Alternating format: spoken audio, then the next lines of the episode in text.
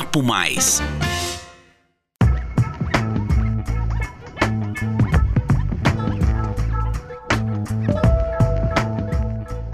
Olá, pessoal, sejam bem-vindos ao 15º episódio do podcast Papo Mais, uma produção CISP, a Central de Informações de São Paulo. Aqui você confere tendências e reflexões sobre economia, mercado, carreira e inovação. Meu nome é Nadine e no episódio de hoje, neste mês da consciência negra, vamos falar sobre equidade e combate ao racismo no ambiente corporativo. O desequilíbrio racial no mercado de trabalho pode ser constatado em diferentes pesquisas estatísticas.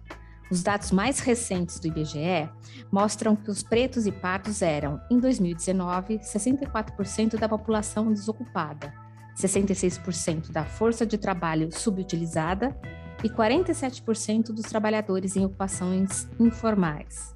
Hoje, quem participa com a gente é a administradora de empresas Márcia Regina Camargo, colaboradora da nossa empresa associada Dori Alimentos. Márcia é uma mulher negra com carreira consolidada e trajetória de 28 anos na Dori, uma das mais importantes produtoras nacionais de balas, gomas, amendoins e confeitos, que já exporta para mais de 50 países. Márcia, muito obrigada por aceitar nosso convite. Seja bem-vinda, é um grande orgulho falar com você. Obrigada, o orgulho é todo meu.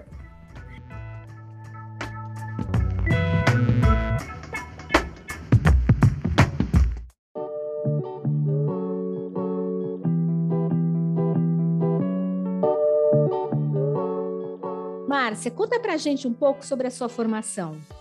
Bom, é, eu comecei trabalhando né, bem cedo, com 13 anos de idade, em casa de família, né? Eu sou filha mais velha, então eu trabalhava durante o dia, estudava à noite. É, eu tenho, tinha mais três irmãs e mais com a minha mãe, né? Então éramos em cinco mulheres. Então, é, aos 13 anos eu comecei a trabalhar em casa de família. Aos 15 anos eu já era aprendiz de biscoiteira, trabalhava numa fábrica de alimento e aos 18 anos eu já trabalhava no administrativo de uma empresa. Então eu vi como a única forma tá, de ter um futuro melhor, diferente da minha mãe, da minha família, que veio sempre trabalhando em caixa de família e da agricultura, estudando e trabalhando. Então, assim, eu sempre enfatizei isso e coloquei como estudo trabalho uma forma de mudar o meu futuro. Como eu comecei trabalhando no escritório, é, no colegial a gente tinha a, a, opção de fazer o colegial normal ou de fazer o ou fazer a opção de é, o magistério ou técnico em contabilidade. E eu, como tinha a, o sonho de trabalhar no escritório, eu optei por fazer o técnico em contabilidade. Então, assim, então, aos 18 anos, já fazendo técnico de contabilidade, eu tive a opção de começar a trabalhar no escritório, mesmo fazendo algumas notinhas ali de, de faturamento, mas já foi o primeiro passo que eu tomei para sair da realiz... linha... realizando o seu sonho, né? Isso, já para sair da linha de produção. Então, assim, foi o primeiro passo que eu dei. Eu falei, não, eu estou fazendo técnico de contabilidade, então eu vou trabalhar no escritório, mesmo fazendo ali as notinhas de faturamento da empresa, mas já é o primeiro passo. Depois da, do técnico em contabilidade, você seguiu para a faculdade? Isso, sim. Depois do técnico de contabilidade, eu demorei ainda 10 anos, tá, para poder conseguir entrar numa faculdade, né? E tentei, depois desse período, durante. demorou 10 anos para eu conseguir entrar numa faculdade, né? Eu fui vários anos tentando prestar o vestibular, mesmo nas faculdades, na faculdade pública aqui que tinha na cidade, né? Para alguns cursos que não era minha minha verdadeira vocação, eu mesmo, aquilo que eu realmente queria, mas era o que tinha, né? Na época, e para ver se eu conseguia entrar, porque eu não tinha condições nenhuma de pagar uma faculdade, né? E, mas mesmo assim não tinha chance. Quando eu consegui pagar, passar numa faculdade, eu não consegui ir porque a faculdade era em outra cidade.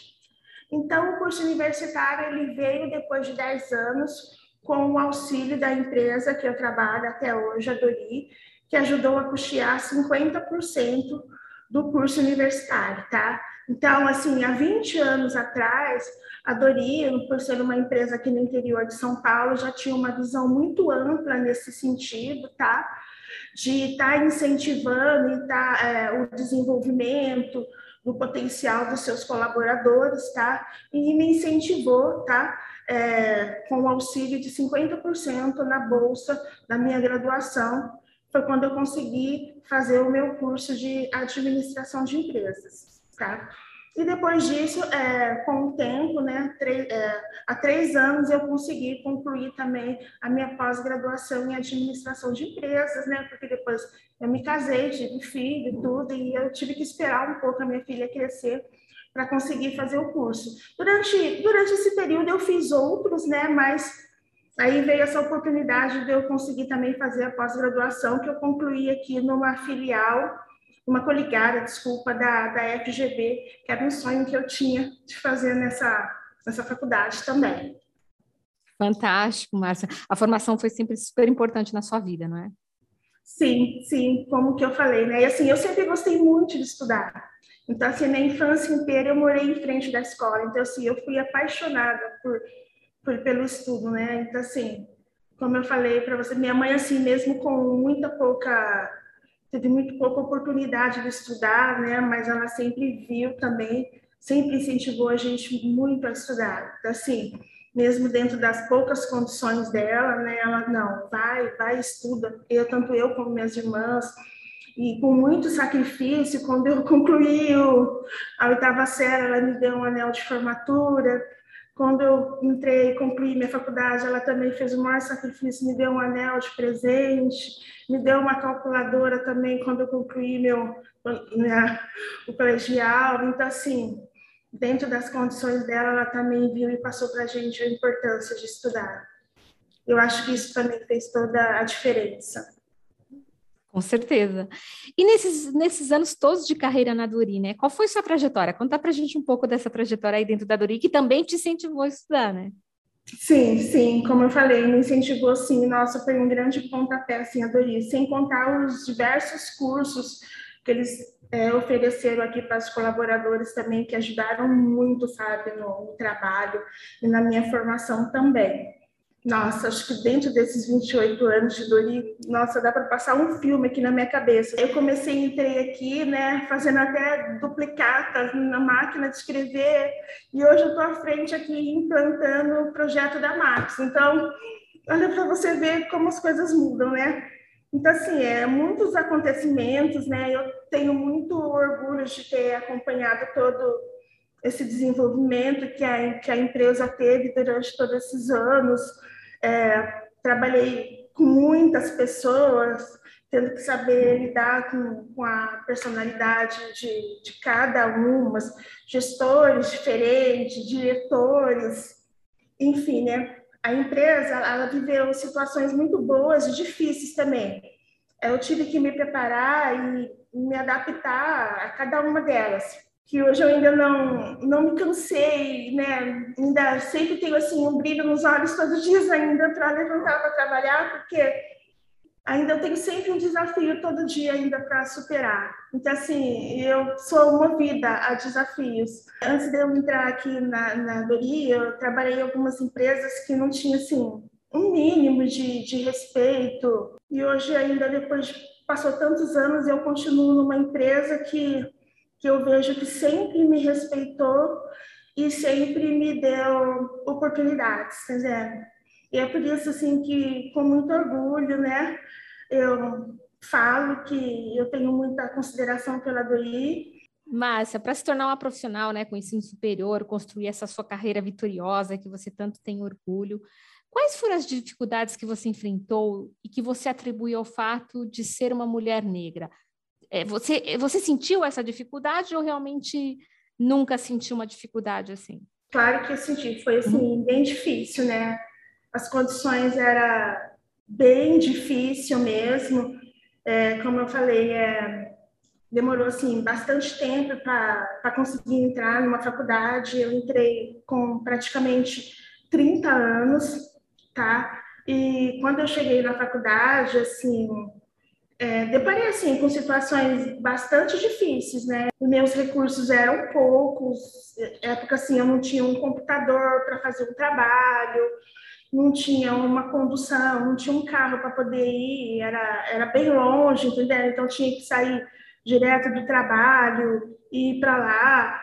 E assim, eu já tinha uma idade um pouco mais avançada que os demais, né? Apesar que tinha outras pessoas também com a mesma idade que a minha, mas a maioria eram homens, mulheres eram muito poucas.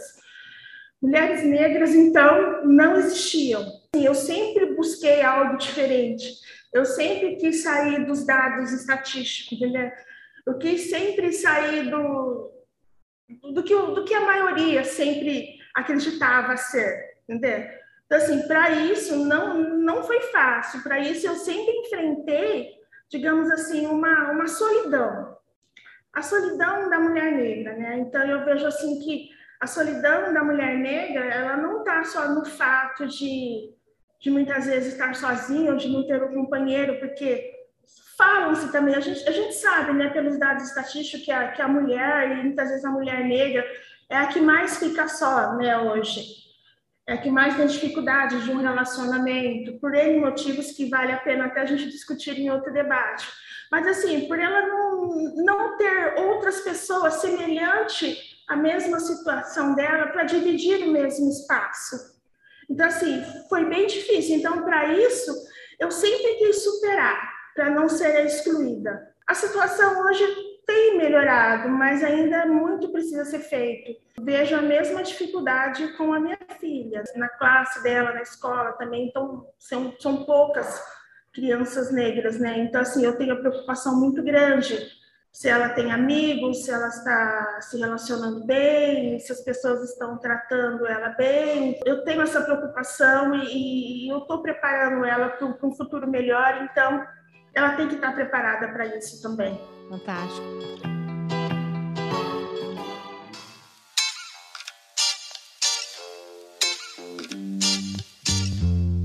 Hoje tem se falado mais no racismo estrutural, né? Qual a sua visão sobre o cenário atual, avaliando a sociedade brasileira na questão do racismo?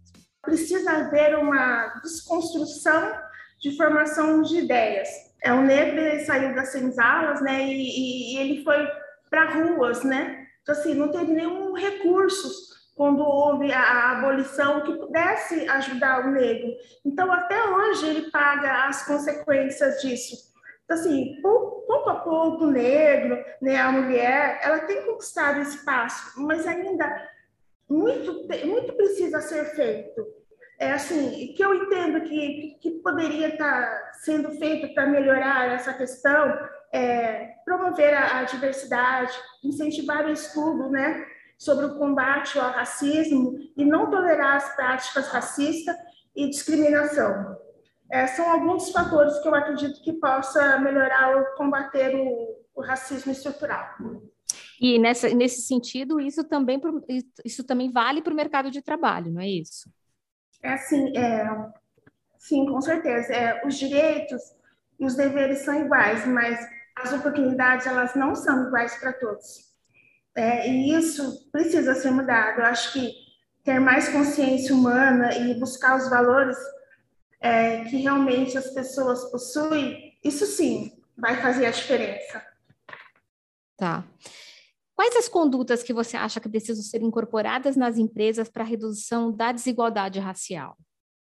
É, eu acho que as empresas elas precisam assim, investir na qualificação e na diversidade do, dos seus colaboradores. Eu acho que com várias pessoas é, diferentes, ideias diferentes, irão surgir assim produtos diferentes, entendeu? E com isso acho que vai ser mais valorizado. Acho que com produtos diferentes, com, com formas diferentes, entendeu? Ideias diferentes vão surgir.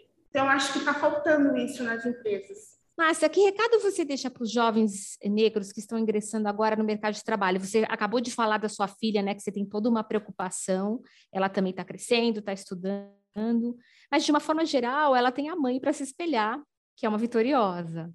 E, e, e, só disso ela já, ela, enfim, ela já tem uma, vamos dizer, uma vantagem, porque a mãe já é uma vitoriosa e é um grande espelho para ela. Mas para o jovem, né? Que recado você deixa? Olha, o recado que eu deixo é assim, ó, descubra, acredite, desenvolva e invista no dom para as coisas boas e seja feliz. Esse é o meu recado. De qualquer forma, a, as dificuldades vão acontecer, mas a gente tem que estar focado, é isso, todos, né? Isso, eu acho assim, a partir do momento que você descobrir no que você é, do que você é bom, que você tem o dom para que, para que aquilo seja para as coisas boas, vai fundo que o negócio vai dar certo. Fantástico.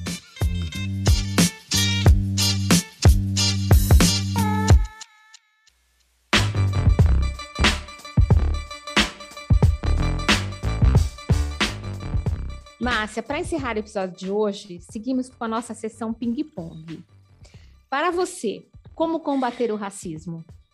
Eu acho que para combater o racismo, você precisa é, proporcionar a educação, é, manter as pessoas sempre bem informadas e denunciar, porque o racismo ele é um crime, não é uma, só uma questão de opiniões e de ideias. Entendi. E o que falta para termos equidade racial? É, oferecer oportunidades iguais para todos, independente da sua cor da pele. Eu acredito que seja isso, sim. Como mulher negra, qual o seu maior sonho? Eu acho assim, como mulher negra eu acho como mulher também só. É, eu atribuo assim, eu vou atribuir três fatores, tá? É, como mãe, saúde e proteção para os filhos, como profissional, reconhecimento, reconhecimento pelas ações e valores, e como cidadã, direitos iguais para todos, entre homens e mulheres, independente da sua cor, raça, gênero ou status. Perfeito. Perfeito, Márcia. Foi um bate-papo fantástico que a gente teve aqui com você. Agradeço demais a sua, a sua disponibilidade mais uma vez para falar com, né, com os associados da CIS, de forma geral, com as pessoas que estão nos ouvindo. Pode Obrigada pela sua participação, o encerramento é seu. Ah, Dini, eu que agradeço, né, por essa oportunidade. É sempre bom estar tá falando com os associados, para os associados da CISP, sabe? É, vocês estão sempre é, apresentando, oferecendo oportunidades, sabe? Eu gosto muito de participar, sempre quando puder, eu tô aí, tá? Eu gosto das iniciativas da CIS, entendeu? Acho esse programa que vocês desenvolveram muito bom, um canal legal para a gente discutir, entendeu? Que gera informações. Estamos aí, entendeu? O que precisar, a Dori está à disposição, entendeu? E parabéns mais uma vez pela iniciativa. Nós é que te parabenizamos, né?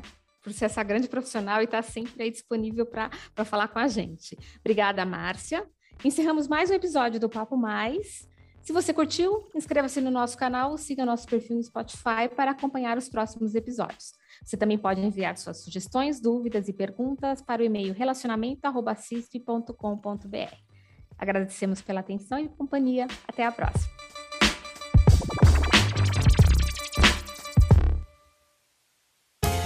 Você ouviu Papo Mais, podcast da CISP.